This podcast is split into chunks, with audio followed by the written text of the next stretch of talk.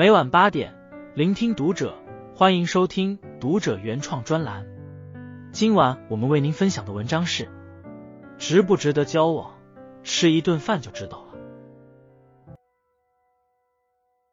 朱柏庐治家格言有言：“一粥一饭，当思来之不易；半丝半缕，恒念物力维艰。”对于一碗粥、一碗饭，我们都应该思考得到它们是多么的不容易；一丝一线，应该常常想到这些东西的生产是多么的艰难。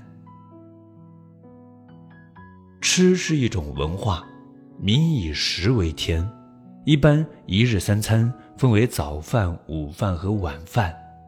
吃饭是人维持生命的主要方式。生活中的很多事情都围绕餐桌展开，用餐是一件快乐的事情。餐桌上最能反映出一个人的人品和三观。两个人值不值得交往，一起用餐就知道了。吃相差的人尽早远离。过年期间，兰兰和一个男生相亲，两个人约定在餐馆见面。两个人坐下来点菜的时候，男生没有询问女方的喜好，就点了自己喜欢吃的辣子鸡，一盘素菜，一份汤，两碗米饭。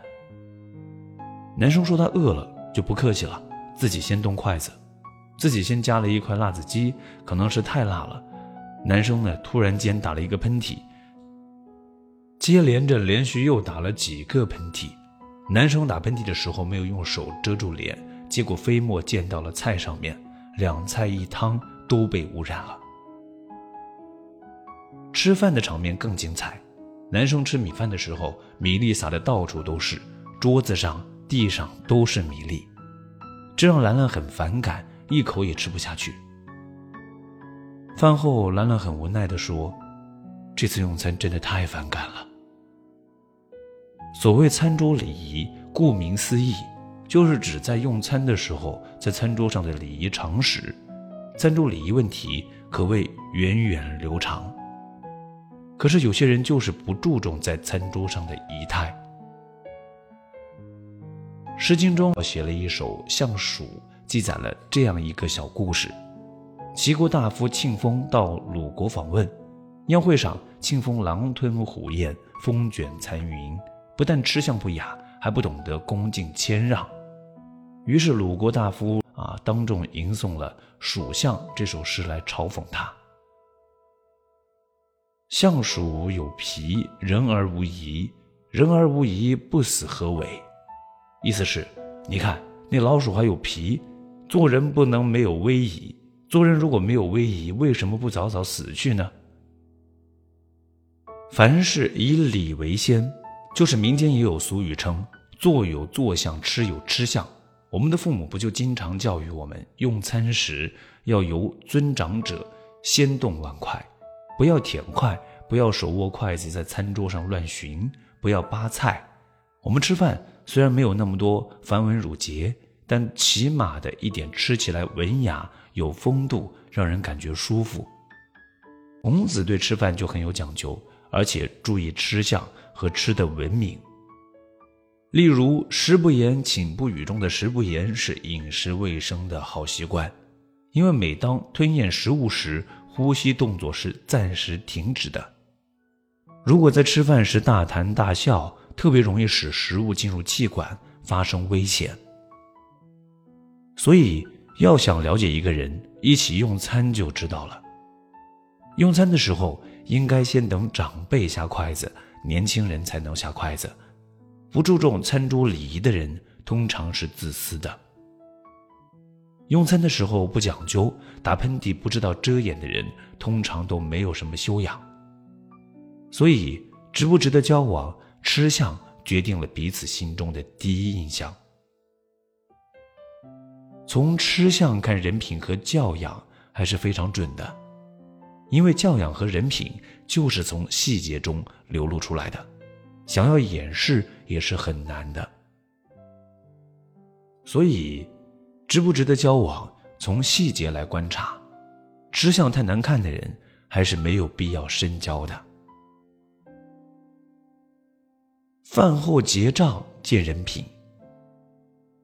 曾经看过一部电视剧，名字叫《天使爱美丽》。在其中一集里面，陈小小和一个男的相亲，两个人吃完饭快要结账的时候，相亲男找借口说要去趟洗手间，结果相亲男去了很久都不回来了，陈小小傻傻的还一直在等他。服务员过来说那个人已经走了，不回来了。说留给陈小小一个公文包，让他看了就知道了。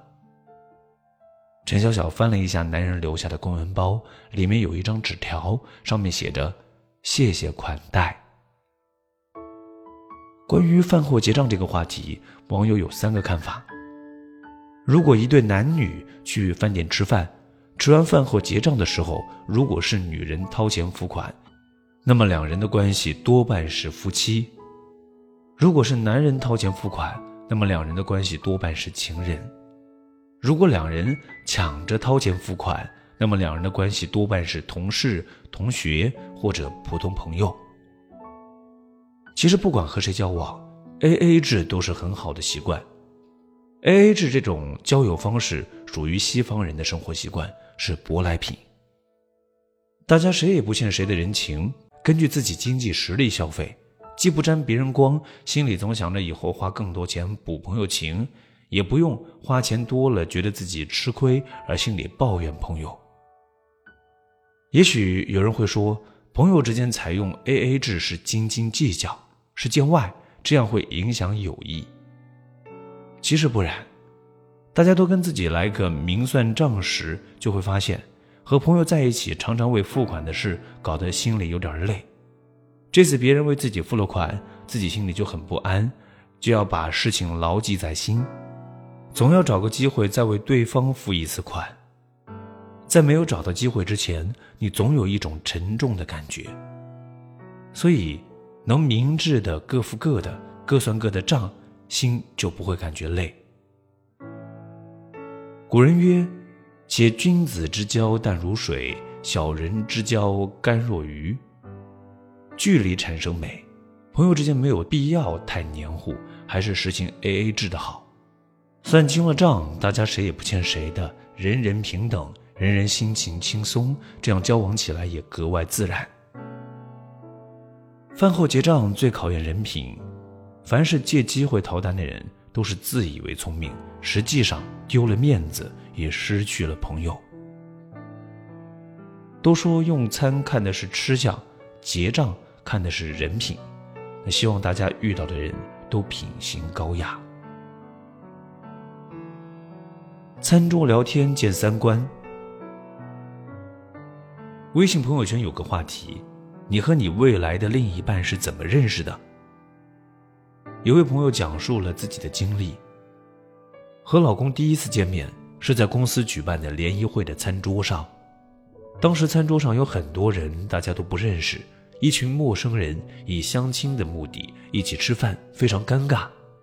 我是个比较内向的人，和一群陌生人坐在一起，实在没有话题可聊，所以非常的尴尬，就一直在看手机。然后我未来的老公就注意到了，走过来给我倒饮料，陪我说话，于是我俩逐渐熟悉起来。都喜欢宅在家里，都喜欢旅游，都喜欢追剧，喜欢吃火锅、甜食，有一种相见恨晚的感觉，于是就互相留了电话号码。再后来，我们就结婚了。从餐桌上确实能看出一个人的某些行为习惯，关系到生活、工作中的点点滴滴。餐桌是一个能观察对方教养的机会。一日三餐，柴米油盐，锅碗瓢盆，便是生活。餐桌见人品。两个人如果吃饭都不能吃到一起，又怎样才能过一辈子呢？餐桌礼仪可以看出来一个人的家教，一个人是否有教养，都可以从餐桌上反映出来。如果吃饭的时候只顾自己，不考虑别人的感受，就是自私自利。无论是夫妻还是朋友、同事，必须志同道合，才能走得更加长远。能不能继续走下去，决定了能不能继续吃下去。三观不合的关系让人疲惫不堪，两个人永远达不到对方在意的点。三观合的人在一起，不管年龄相差多少岁，都永远有共同话题。帅气、英俊、美丽的外表虽然能够吸引异性，甚至让人着迷，但是长久而幸福的婚姻一定是三观合的。所以，往后余生，如果能遇到三观合的人，请一定要珍惜。关注读者，感恩遇见，听友们，我们下期见。